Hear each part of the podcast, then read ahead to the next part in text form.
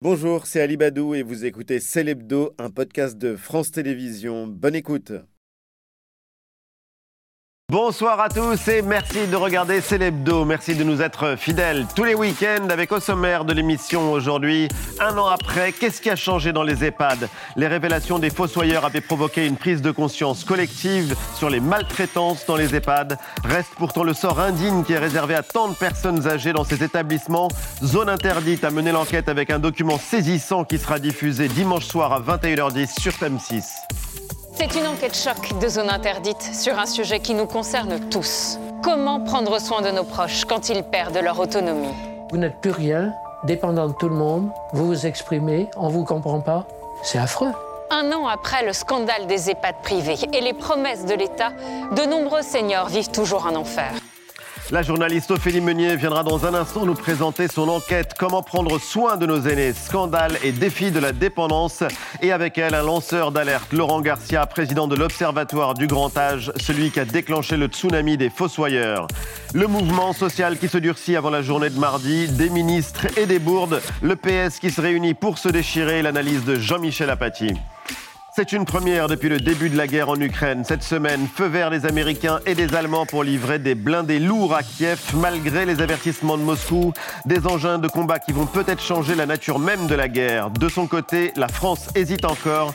Le journaliste et spécialiste des questions de défense Jean-Dominique Mercher viendra nous expliquer les grands enjeux que soulève cette nouvelle aide militaire. Le dossier de la semaine, le salon du mariage a ouvert ses portes aujourd'hui à Paris, porte de Versailles. Une question, pourquoi se passer la bague au doigt J'aime pas me marier, quoi. J'aime rester seul, quoi. Comme ça, on s'amuse mieux, quoi. Faut bien se marier. Et même assez tôt. C'est bien beau, quoi, euh, sûrement au début. Après, c'est pas sûr. C'est beau le mariage. C'est formidable, je suis mariée. Qui se marie encore aujourd'hui et pourquoi Réponse d'un des grands sociologues de la famille et du couple, François de Singly.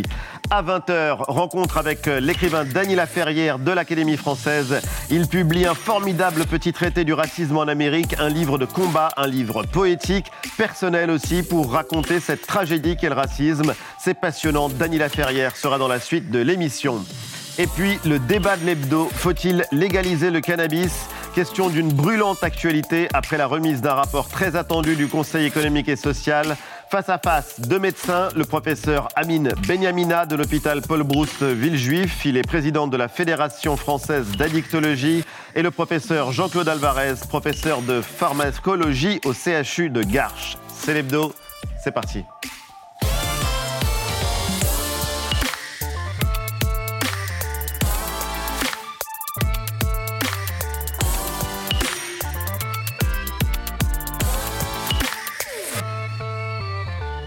C'est l'hebdo avec toute la bande que je suis heureux de retrouver. Qu'est-ce qui te fait rire, Mélanie Salut. Non, je suis ravie d'être Bonsoir. Jean-Michel. Marcher doucement. Salut Eva. Salut Ali. Passez derrière Antoine. Salut Antoine. Salut Ali. Re- Bon retour parmi nous. Merci. Les vacances c'était bien. bonnes Ouais, très bien. Ouais, bah, On croit que tu as une excellente mine. nous ne sommes que jalousie, mais on est quand même heureux de te retrouver. Moi aussi. On va tout de suite euh, passer euh, au sujet euh, de l'actualité. Scandale dans les EHPAD, la maltraitance de nos aînés un an après de nouvelles révélations. Avant d'en parler avec nos invités, récap en images de Charlie Felder et Clémentine Trochu.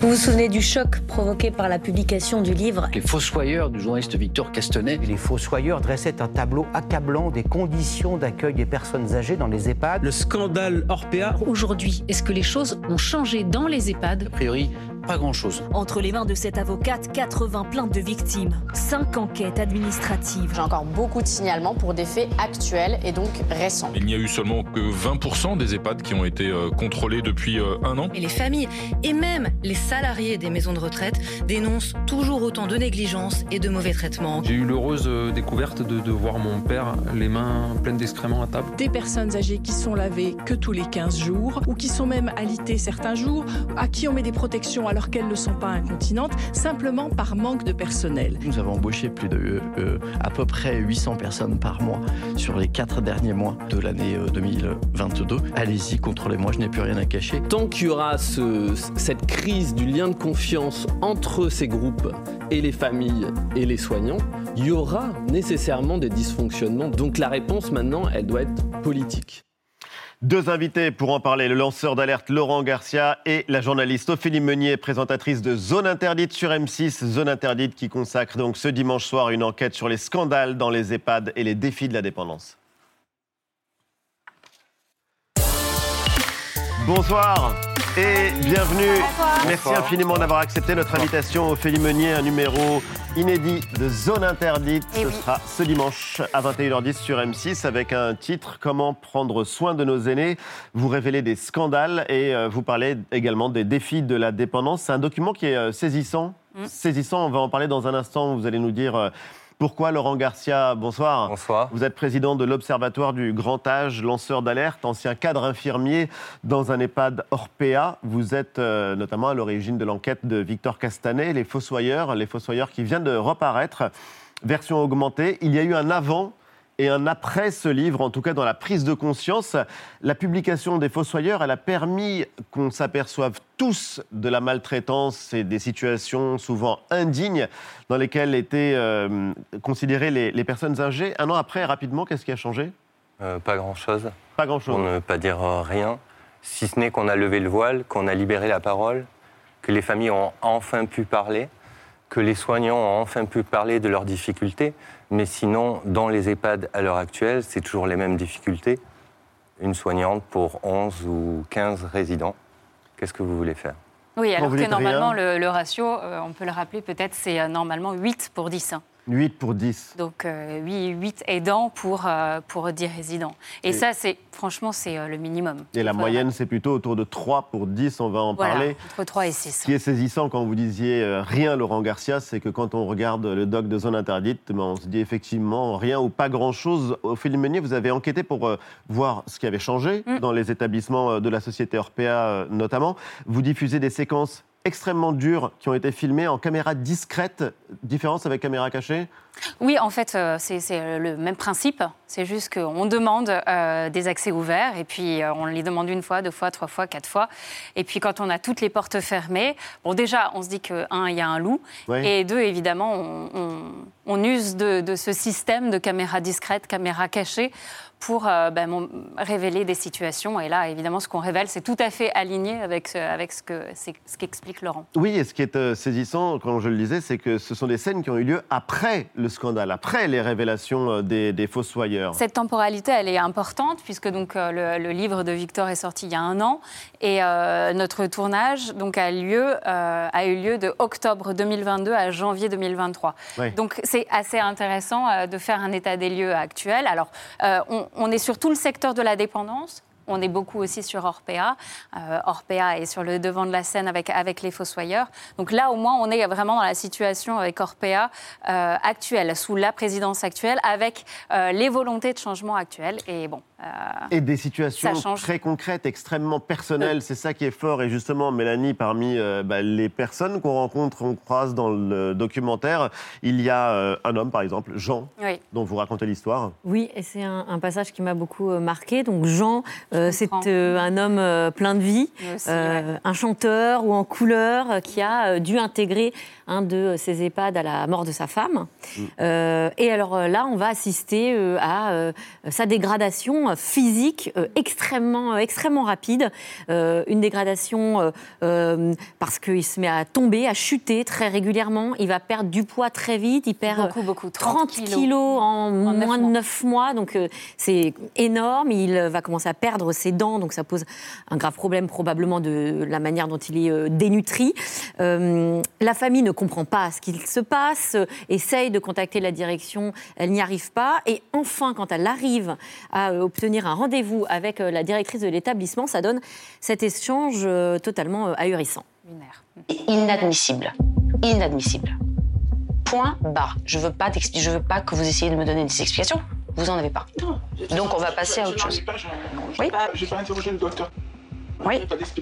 Et déjà, si on arrivait à joindre les médecins, ce serait pas mal. Qu'est-ce que vous nous proposez Au vu de tout ça? Alors, au vu de tout ça, moi, je, je vous propose rien. Après, le logis, il l'a quand même. Mhm. Donc oui, dans quelles conditions, oui, ok. Les repas, il les a quand même. Dans quelles conditions?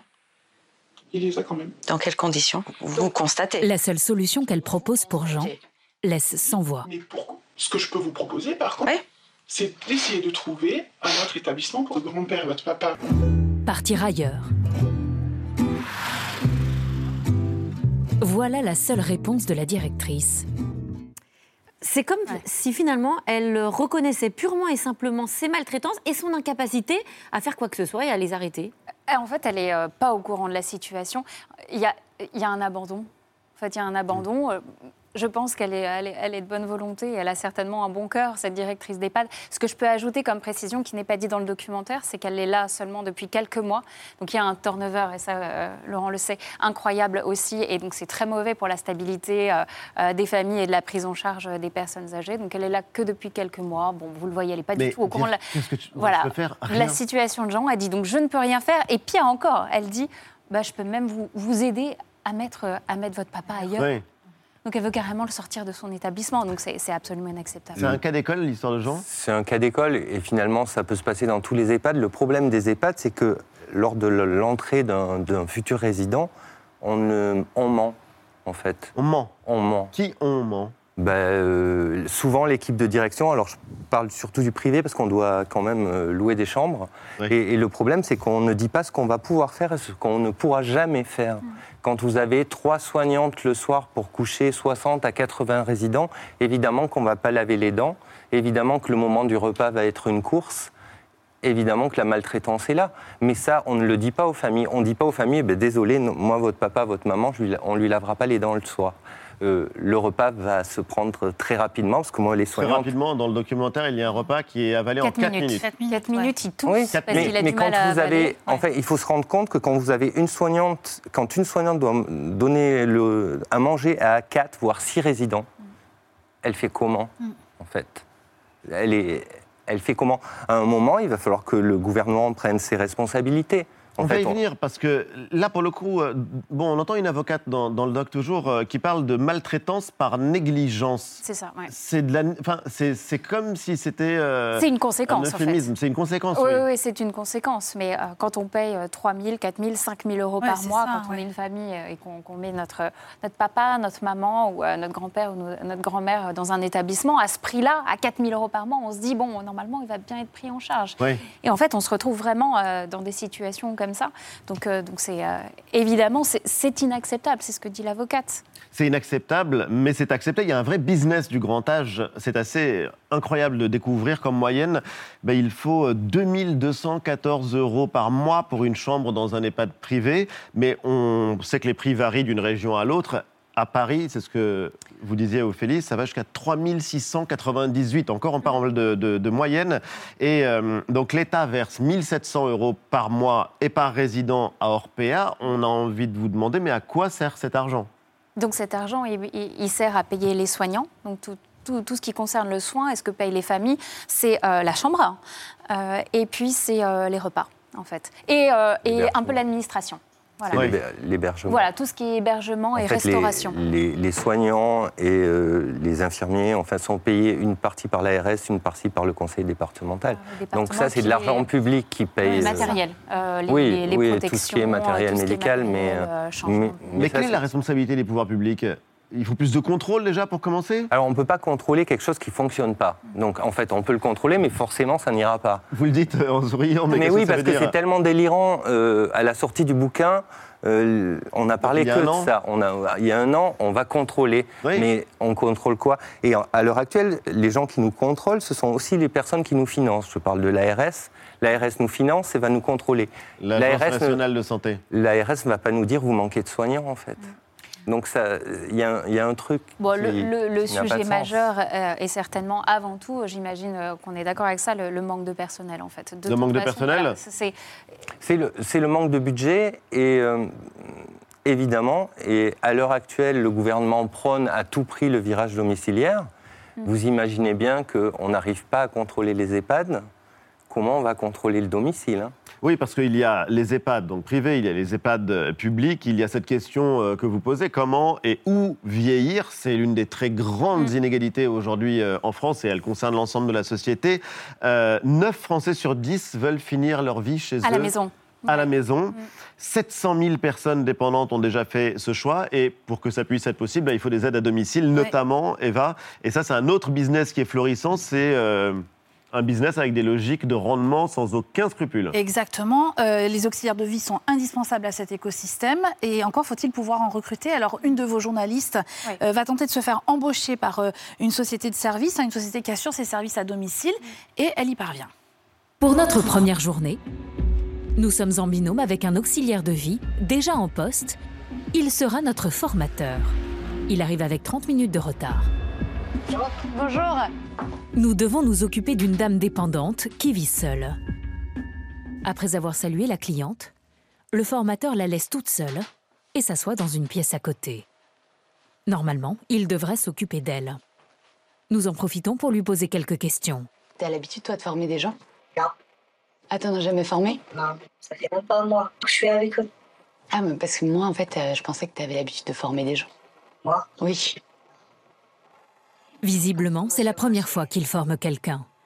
Pire, il y a un mois, il n'avait aucune expérience dans ce domaine. Il était livreur jusque-là. Très facile, hein, très difficile. Mon premier jour là avec Tomido, je suis tout seul. Je connais rien, rien du tout. Rien du tout. J'ai pas une formation, une couche. Mais non. Je suis tout seul. Il t'a envoyé tout seul Ouais, tout seul. Et pourtant, c'est lui qui est censé nous former. Alors, je le rappelle, votre journaliste, elle n'a pas le diplôme, elle n'est pas expérimentée, elle n'a pas été formée. Mm. Là, elle est avec donc euh, une personne qui a déjà commencé depuis quelques semaines. Elle va se retrouver très rapidement toute seule, en fait, à devoir notamment faire la toilette à une patiente, ce qui est totalement interdit par la loi, puisque vous devez euh, être formé, formé hein, comme Oui, avoir- auxiliaire de avoir- vie, avoir un diplôme. un diplôme, Ouais, voilà, pour savoir le faire, parce que c'est des soins qui sont euh, difficiles euh, à faire. Et elle va oser demander à une de ses responsables de cette société de service Mm. comment ça se fait qu'elle est seule, en fait.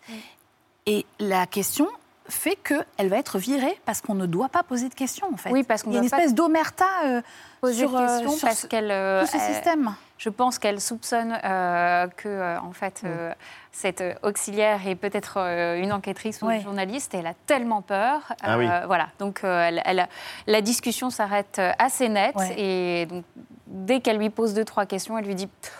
Je trouve que vous posez beaucoup de questions. Euh, J'ai un petit doute sur, voilà, euh, sur qui vous êtes vraiment. Donc, euh, je préfère qu'on s'arrête là. Qu'est-ce euh, que oui, ça oui, vous inspire, vous qui êtes cadre infirmier Bah, euh, Moi, ce folle. que, ce que je relèverais, c'est que c'est fort dommage qu'on soit obligé d'être en caméra cachée. Mm. Moi, je pense que si on veut avancer, il faut que ces- alors cette société Domidom, c'est Orpea, Oui. ouvre ses portes et vienne voir dans quelle difficulté on est. Parce qu'on est dans cette difficulté-là. Tous les cadres, moi y compris, on a parfois embauché des gens qui n'avaient pas de diplôme parce qu'on trouve personne. Donc à un moment, vous prenez ben, qui vous pouvez. Et, et ça, c'est une réalité. Mais ça, il faut le dire, il faut le montrer. Oui, il faut le montrer, mais c'est ça qui est important, c'est qu'il y a eu un livre, maintenant c'est un documentaire, Mm. et on se dit que c'est fou que ces personnes soient invisibilisées, Mm. qu'elles soient complètement euh, voilées derrière un rideau, comme si on ne voulait pas les voir. Alors, en plus, dans le maintien à domicile, parce que. euh, à la limite, dans un établissement, euh, dans un EHPAD, euh, vous avez euh, le regard social. Vous Ouais. avez euh, les autres Ouais. autour. Donc, à un moment donné, euh, un soignant peut être un peu à bout de force euh, et avoir envie d'exploser. Et puis, bah, il y a quelqu'un à côté, donc il va se retenir. Là, vous êtes dans un huis clos. À domicile, il n'y a personne pour voir euh, euh, ce que le soignant dit à la personne âgée. Et d'ailleurs, inversement, parfois, et on le montre aussi, à quel point euh, les soignants sont, euh, Sont maltraités, voilà, eux aussi, face, quoi. Ouais. face en tout cas à des personnes âgées qui ne sont pas toujours très polies ou pas très. euh, voilà, oui, pas bien très- sûr. Mais ça d'ailleurs, on le voit dans le doc. Et en tout cas, c'est une situation où tout le monde souffre. Le secteur euh, du maintien à domicile il est en fort développement parce qu'il y a énormément de demandes. Il y a difficulté de recrutement parce que ces métiers ne sont pas valorisés, ne sont pas bien payés. Oui. Donc, en effet, ils finissent par embaucher n'importe qui. Juste pour remettre en perspective, notre journaliste, pour donner bien les chiffres, elle a essayé de se faire euh, donc embaucher dans 10 agences. Il y a une seule agence qui lui a répondu non, vous n'êtes pas assez qualifié pour moi. Les neuf autres Ah oui. ont dit oui tout de suite et, euh, et- et lui ont donné des tâches à faire qui, sortent, qui sortaient euh, du cadre de ses compétences. Quelle agence Ouais. a un peu été un peu plus Tout. attentive? Euh, c'est une agence Domidom, mais d'autres agences Domidom. Donc, Ah, donc qui la est la filiale filiale d'Orpea, Oui, oui, tout à fait. Euh, et donc, donc 1 sur 10 qui a reçu le, la un dilemme auquel tout soignant a été confronté dans ces situations. Soigner une personne âgée contre son gré au risque de la maltraiter ou la laisser en paix au risque de la mettre en danger? On peut formuler les choses comme ça? Oui, complètement. C'est c'est bien formulé, mais c'est exactement ça. Est-ce qu'on force? Est-ce qu'on revient? Est-ce qu'on a le temps de repasser, voir la personne? Et souvent, on n'a pas le temps. Donc, euh, quelle est la, la solution? Il n'y a, a pas de bonne solution. Moi, je dis que les managers doivent donner surtout un euh, une âme à l'établissement. Un établissement doit être joyeux. C'est un lieu de vie avant tout. hein, Il ne faut pas l'oublier. En premier lieu, c'est un lieu de vie. C'est un lieu de vie et non pas un lieu où on attend Et- la et mort. Vous imaginez bien qu'à 85 ans, voire 90, où vous avez toujours vécu chez vous, vous allez devoir vivre en communauté. Donc s'il n'y a pas un minima quelque chose qui fait qu'on apprenne à vivre en communauté, c'est catastrophique. Évidemment qu'on va maigrir, évidemment qu'on va déprimer. euh, voilà. Alors justement, il y a d'autres possibilités pour les plus autonomes, ceux qui euh, sont en bonne santé, peut-être des solutions. En tout cas, euh, vous parliez de joie, euh, de vie. C'est un peu le cas aussi qu'on découvre dans le zone interdite. Oui, c'est la colocation entre personnes âgées dans des espaces euh, à taille humaine.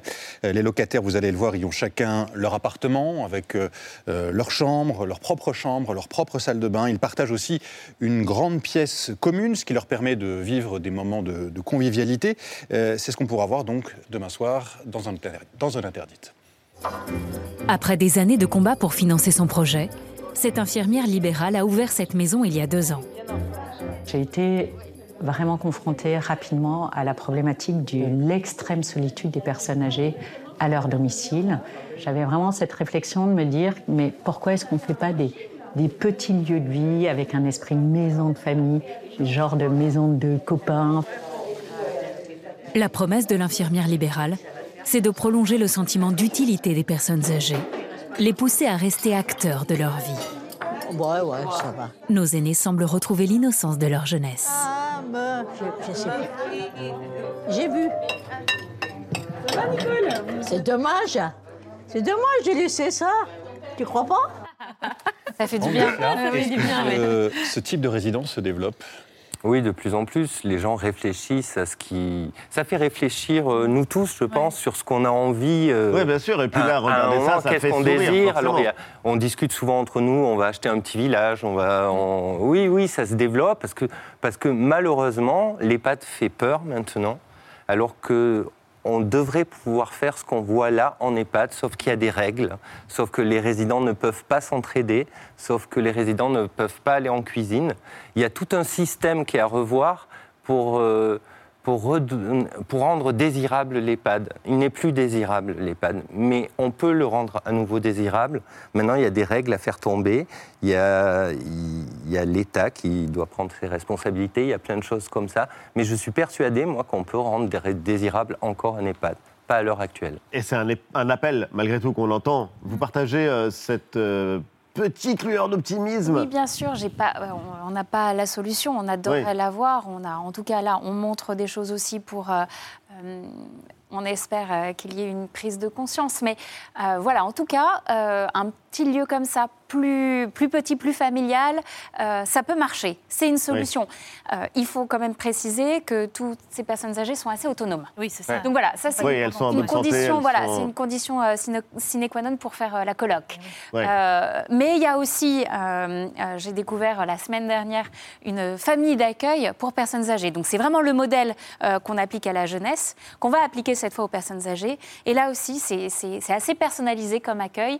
Et, euh, et- dans cette famille d'accueil, il y a une personne atteinte de la maladie d'Alzheimer, donc beaucoup plus dépendante, beaucoup moins autonome. Et là, ça marche aussi. Donc ce système, en tout cas, euh, de lieu de vie plus, plus, familial, euh, plus petit, on sait que ça marche. C'est pas, on doit pouvoir continuer à, à compter sur les EHPAD. Euh, On en a absolument besoin. Et puis la population est de plus en plus vieillissante. Oui, bien sûr. on n'a pas le choix, mais il faudrait que l'ambiance euh, soit la même dans les EHPAD. Je, je rejoins tout à fait cet avis. ouais. Ben, merci à tous les deux. En tout cas, vous restez avec nous tout de suite. Le rendez-vous est incontournable. Tôt. Non. Non. Silence pour la France désormais euh, gentils avec les gentils et être méchants avec les méchants. Moi, c'est pareil, hein. je suis pas non plus d'accord avec tout ce que dit Mélenchon. Ça m'en touche une sans bouger l'autre. Ah là là, ces insoumis, ils sont infernaux. Donc je ne suis pas sûr que, euh, honnêtement, les nattes de Greta m'aillent super bien. Étonnant, non? Nouvelle journée de manifestation contre la réforme des retraites. Ce sera mardi 31 janvier. La première journée, 19 janvier, a été un succès. Et Philippe Martinez, patron de la CGT, prévient la seconde, ça peut être pire. Regardez soit euh, le, les ministres mettent la tête dans le sable et disent il se passe rien. D'ailleurs, quelques ministres ont, minimisé euh, ce que tout le monde a reconnu comme une formidable mobilisation. Eh bien, il faudra se faire entendre plus fort et se faire entendre plus fort, c'est euh, des grèves et si les salariés le votent, des grèves reconductibles. grève reconductible, ça veut dire blocage, blocage dans les raffineries, blocage à la SNCF. Et Laurent Berger, patron de la CFDT, associé à la CGT, les blocages, c'est pas son truc. On n'a pas besoin, le, durcissement à tout craint, euh, c'est partir, euh, c'est perdre une partie de l'opinion. Donc nous, on veut durcir sur les propositions. Alors, il a un peu raison, Laurent Berger. Si vous durcissez, vous perdez les gens. Mais si vous ne durcissez pas, ça ne sert à rien. Manifester, ça ne sert à rien. En 2010, il y a eu beaucoup de manifestations et le projet 60 à 62 ans est passé. Alors, bloqué, pas bloqué, ben, on verra bien ce qui va se passer. Des bourdes du côté de la majorité. Oui, parce que c'est pas facile à vendre, hein, ce projet, faut dire. Alors, faut dire que euh, on croyait avoir tout compris. Et puis, au début de la semaine, on a vu que les femmes risquaient d'être pénalisé par la réforme. Et ayant compris cela, c'est une étude d'impact à côté du projet de loi qu'il a montré. Franck Riester, qui est ministre des Relations chargé avec le Parlement, s'est trouvé imprudemment devant un micro, il connaissait pas bien le dossier, et du coup, le ministre a patiné. Franck Riester. Est-ce que c'est une réforme qui va accroître les inégalités hommes-femmes? Elles sont évidemment un peu pénalisées par euh, ce report de l'âge légal. Euh, un peu pénalisé. Euh, un peu pénalisé. Et elle est comment la réforme? Comment elle est la réforme? Écoutez Elisabeth Borne. Le deuxième pilier de notre projet, c'est la justice. Nous conservons une ambition de justice, un projet de justice, justice sociale. Que l'on répare une injustice, une réforme de justice, un système juste en le rendant plus juste, un système juste, un système juste, un système juste et le rendre plus juste. C'est tout le sens de ce projet juste. Ah, elle mouille la chemise, hein, Elisabeth Borne. La réforme est juste. Ça sert à quoi de le répéter comme elle l'a fait quand, au début de la semaine, Gilles Legendre, qui est un député de la majorité, qui a dirigé le groupe de la majorité à l'Assemblée nationale, vient à Sud Radio pour dire euh, juste Oh, mais non, voyons.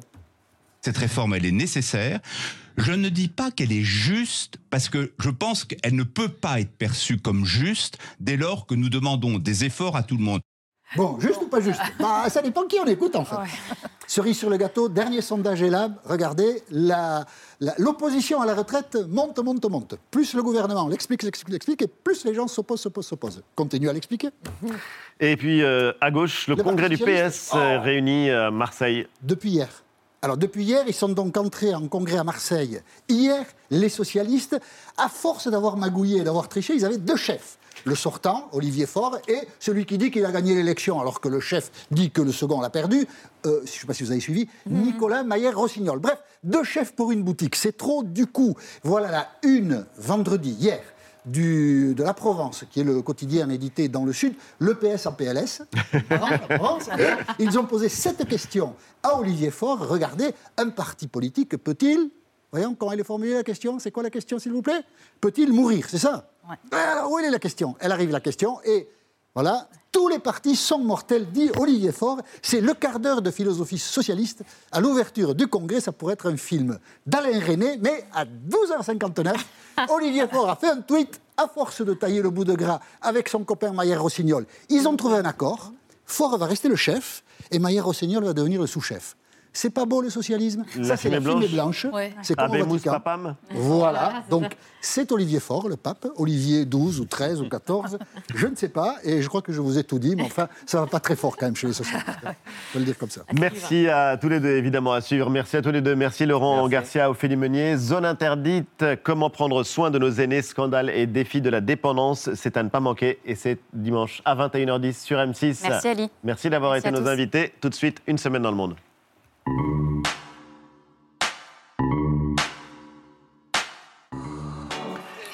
Aux États-Unis, un nouvel épisode dans la guerre culturelle qui divise le pays. Au cœur de la polémique, les M&M's, les petites mascottes en forme de bonbons, sont accusées de promouvoir le wokisme. La star de Fox News, Tucker Carlson, accuse.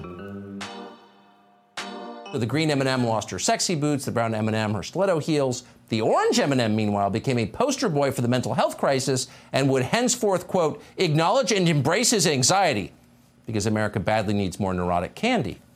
Then late last year, Mars went further. The company added obese and distinctly frumpy lesbian M&Ms to promote, quote, feminism and body positivity. They just can't stand the idea that candy isn't political.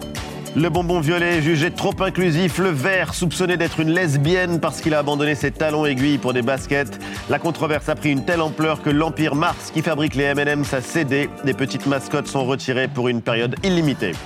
En Iran, verdict confirmé pour le cinéaste et dissident Jafar Panahi. 6 ans de prison, 20 ans d'interdiction de réaliser des films. Cela fait déjà 200 jours que cet immense artiste est interpellé. Le réalisateur du Taxi Téhéran ou du Cercle, primé dans les plus grands festivals, il restera enfermé dans la prison d'Evin à Téhéran. Sa femme, Taherid Saedi, a décidé de sortir de son silence cette semaine. La répression se durcit donc toujours en Iran contre la contestation. Le mouvement Femmes, Vie, Liberté se poursuit. L'Ukraine sous les bombes russes, une nouvelle salve de missiles d'une grande ampleur sur des populations civiles, une vague de bombardements au lendemain de l'annonce de Joe Biden mercredi. That the United States will be sending 31 Abram tanks to Ukraine, the equivalent of one Ukrainian battalion. Une décision inédite depuis le début de la guerre et qui change la nature de l'aide militaire occidentale aux Ukrainiens. La France, elle, hésite encore à livrer des chars lourds à l'armée ukrainienne.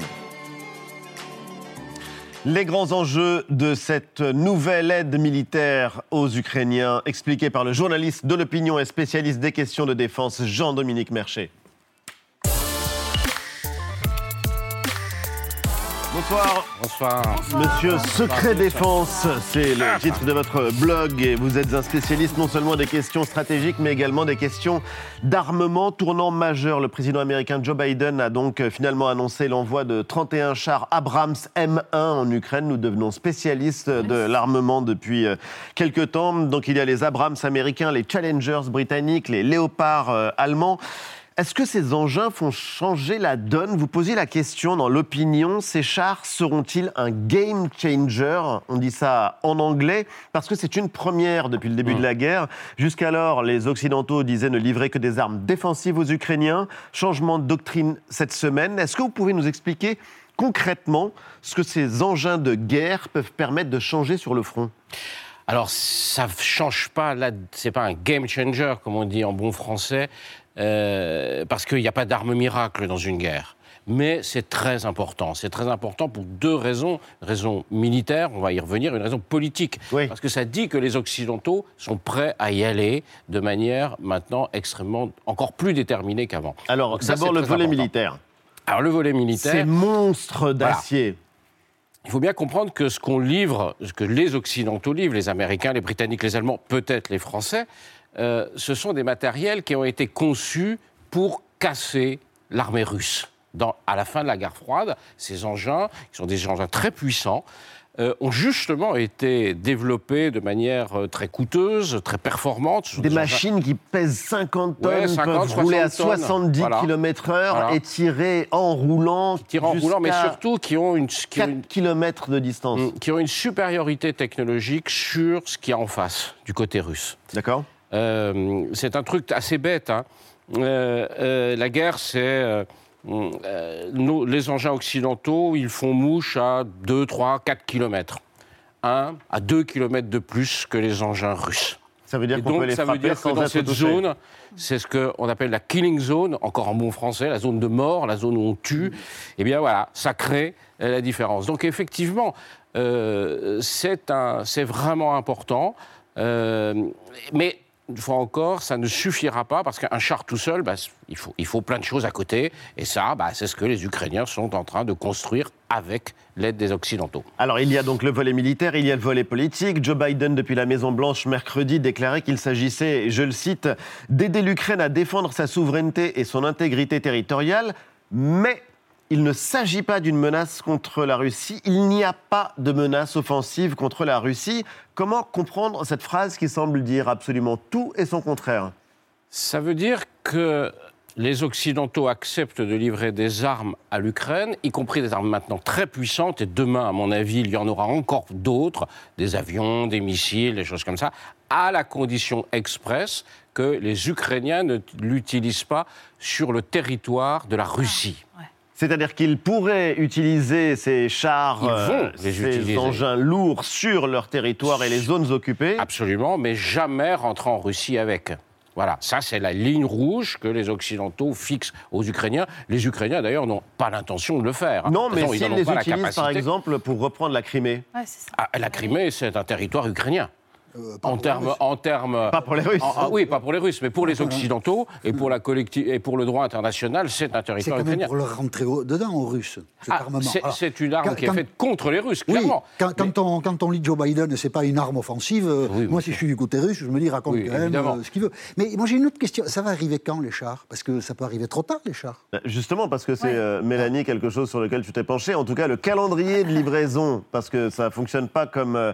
Amazon. Oui, c'est ça. Mais, euh, Oui. non, je le dis de manière vulgaire, alors que c'est des questions de vie ou de mort et d'armes lourdes, mais euh, Oui, c'est vrai que ça va prendre des mois. Ça va prendre plusieurs mois. Euh, c'est un calendrier, effectivement. Mais, non, mais tu as raison, qui ne Ah, correspond pas au calendrier de euh, euh, Vladimir Zelensky, qui euh, a besoin d'agir là, maintenant, tout de suite. Et donc, qui voit déjà plus loin, puisqu'il réclame, et vous commenciez à la- à l'aborder, d'autres armes euh, maintenant, euh, des missiles longue portée, des, euh, Des avions de combat, ouais.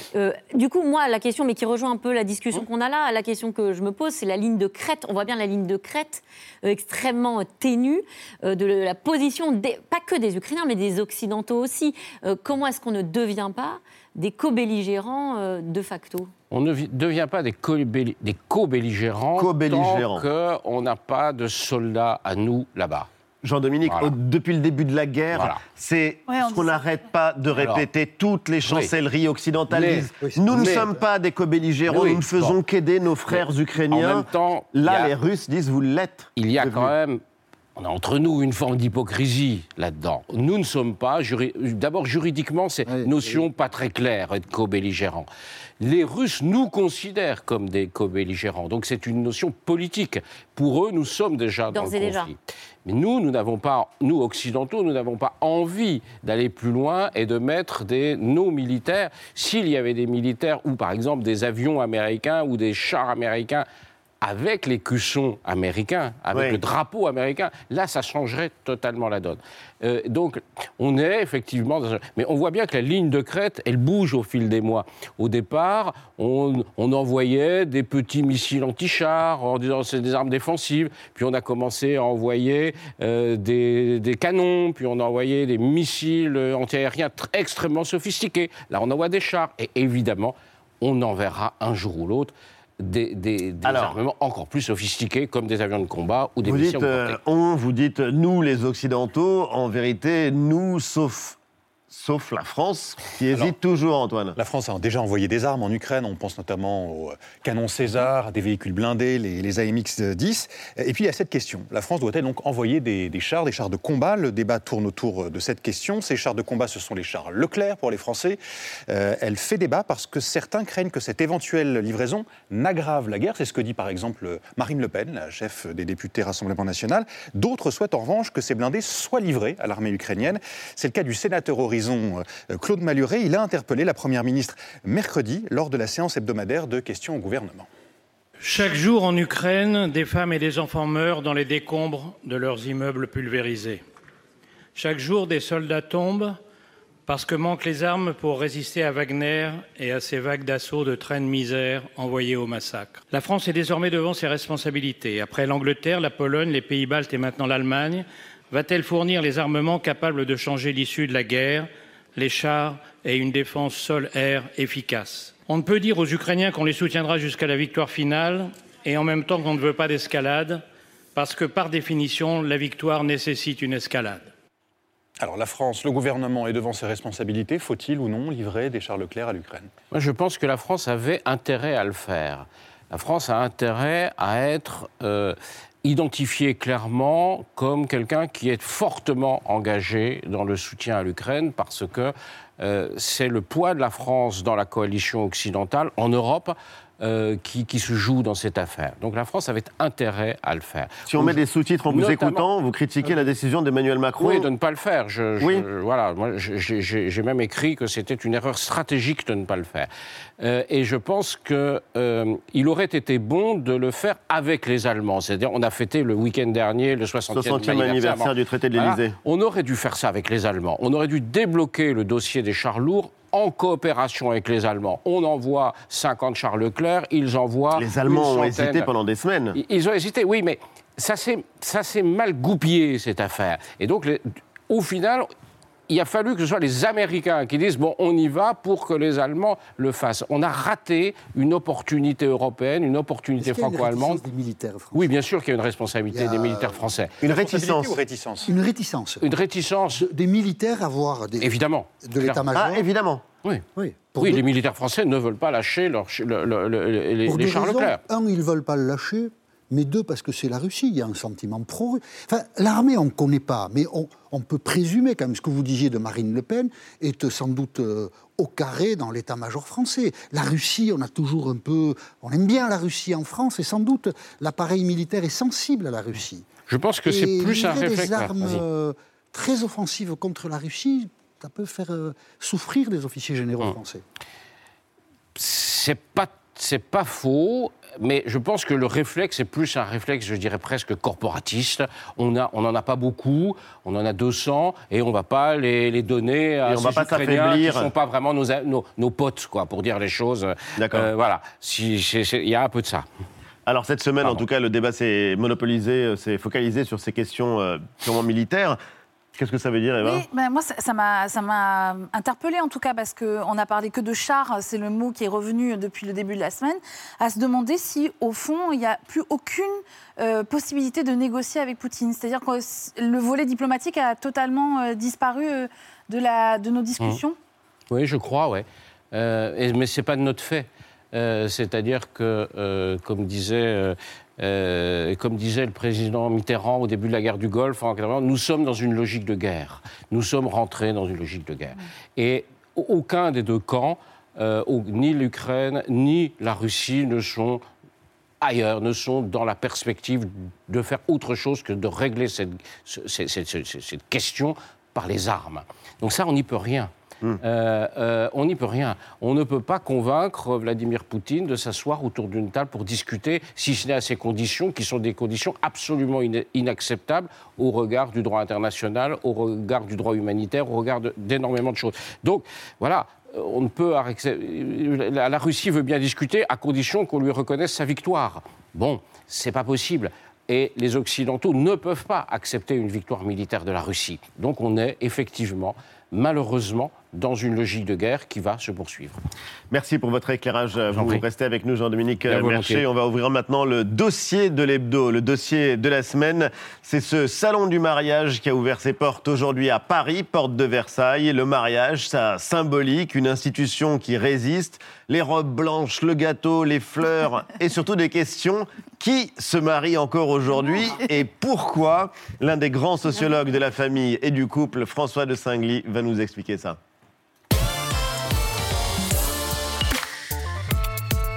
Bonsoir et bienvenue. La réédition François de Singly d'un de vos classiques, La sociologie des familles contemporaines, euh, sera de nouveau disponible en librairie le 15 février prochain chez, chez Armand Collin. On voulait avoir euh, votre euh, analyse. Euh, 244 000 mariages ont été célébrés en 2022 en France. C'était ce que révélait l'INSEE. C'est un record, un record depuis 10 ans. C'est euh, 237 mariages hétérosexuels, 7000 mariages 237 000 mariages euh, hétérosexuels, 7 000 mariages euh, entre personnes de même sexe. Est-ce que ça vous surprend qu'on se marie autant? Non.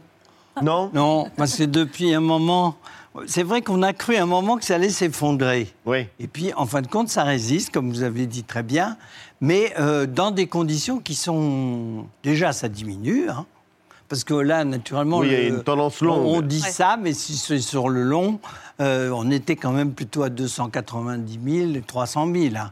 Euh, donc, non, le, le mariage est en concurrence avec euh, l'union libre ou euh, le Pax. Oui. Donc, il y a quand même aussi, euh, le jour où il y a 237 000 mariages, il y a quand même, dans la même année, 439 000 Pax. Donc, il ne faut pas croire. Non, la vraie différence, elle est dans, dans- Vous avez une bonne idée de faire le salon du mariage, parce qu'effectivement, il n'y a pas de salon du Pax. Il n'y a pas de salon d'union libre. Or, il y a un certain nombre de personnes qui ne croient pas nécessairement, toujours très étonnant quand on fait des interviews et tout, les gens ne croient pas forcément que le mariage, c'est une assurance. Euh, ils savent qu'ils divorceront s'ils n'aiment plus leur conjoint, hein, je veux dire. Ouais, bien Personne sûr. ne dit le mariage, ça va vous permettre d'aimer euh, éternellement.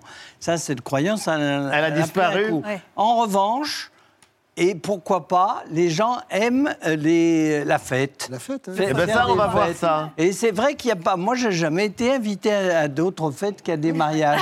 Eh ben écoutez, Il y a peut-être un problème du côté de vos amis quand même. Non, non, mais. et vous avez euh, Non, la, bague au non, doigt. Non, là, je Ah, parlais de, je parlais de celle-là. de- Oui. Non, mais il y, avait, il y a très un peu. union, pour il y a un union, peu, une peu de fêtes du Pax. Pax, ouais, Oui, ouais. c'est généralement tout raison. petit. Tandis que là, donc le mariage garde une dimension publique. Mhm. Mais il a quand même complètement changé.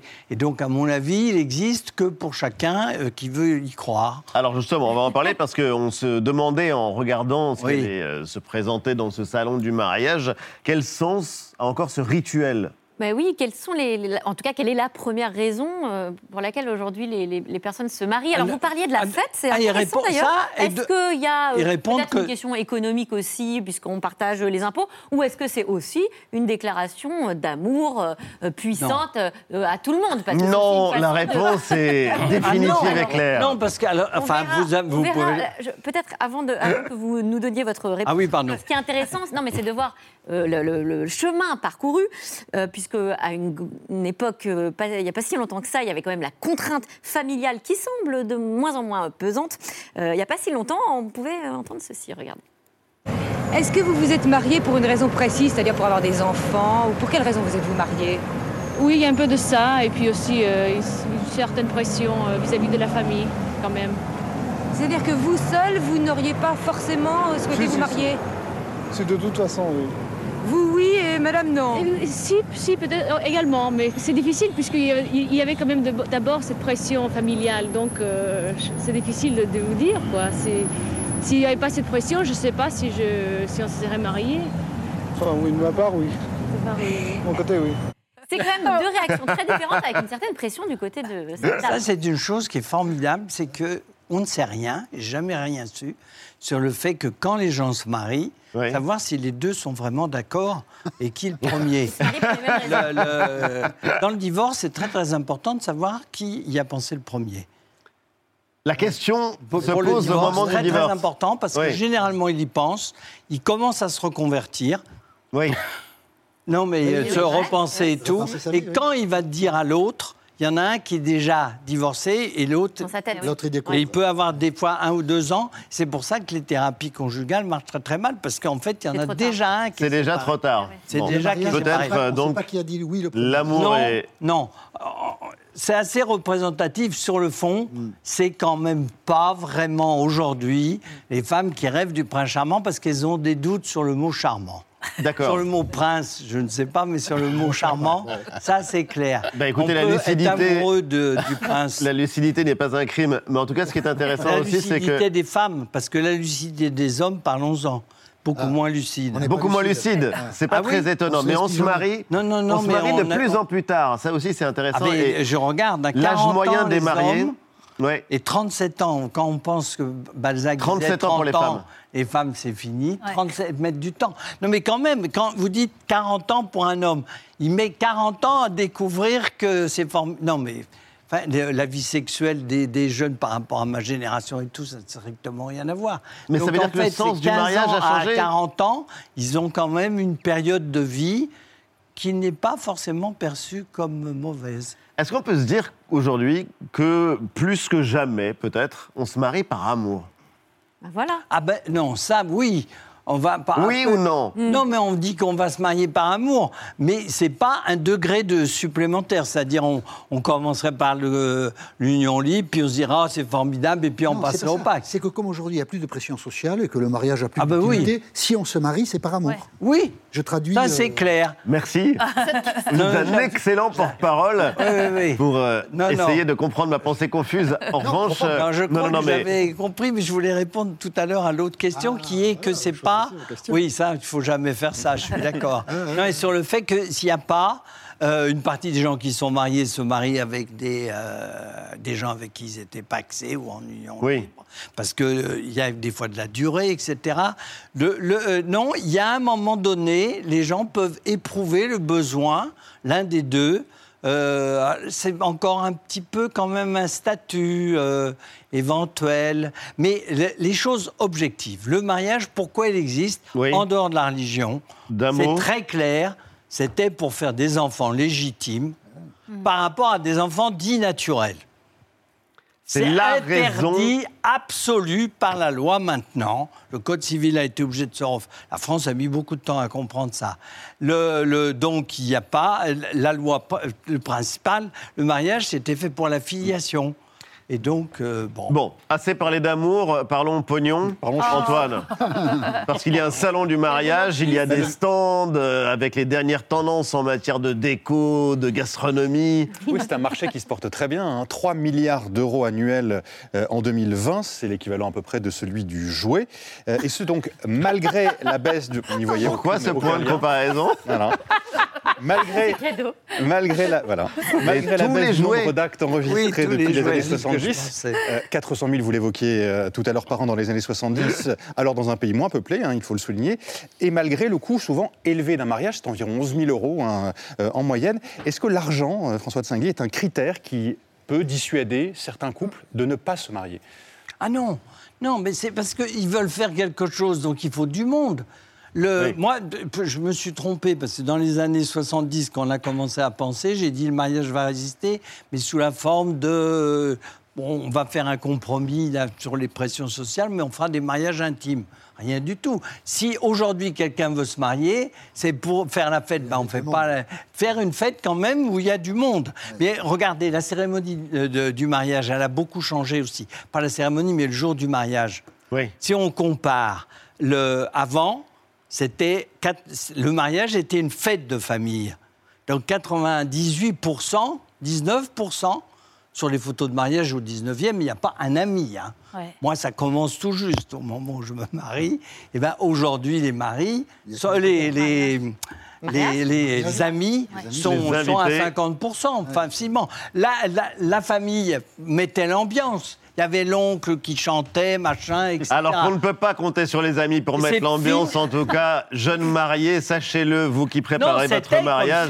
Non, ma- je plaisante, Ah mais, oui. euh, Mais puisque maintenant, c'est- c'est- ça a disparu. Le Donc, salon du mariage, compte, François on de Singly. quelque chose qui est... On va devoir conclure. Eh ben, le mariage est devenu aussi un moment aussi générationnel. On pourrait concevoir que dans quelques années, je plaisante, le mariage soit toujours là et la génération des mariés soit là et les parents à côté dans une petite salle annexe. Bon, c'est pas une musique de mariage, mais euh, merci pour cet avenir radieux et vive l'amour.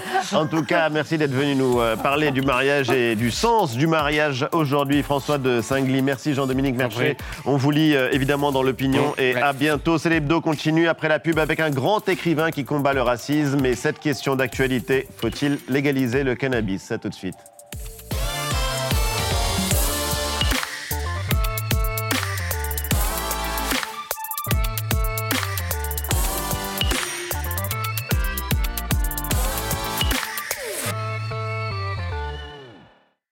C'était Célébdo, un podcast de France Télévisions. N'hésitez pas à vous y abonner. Vous pouvez également retrouver les replays de l'émission en vidéo sur France.tv.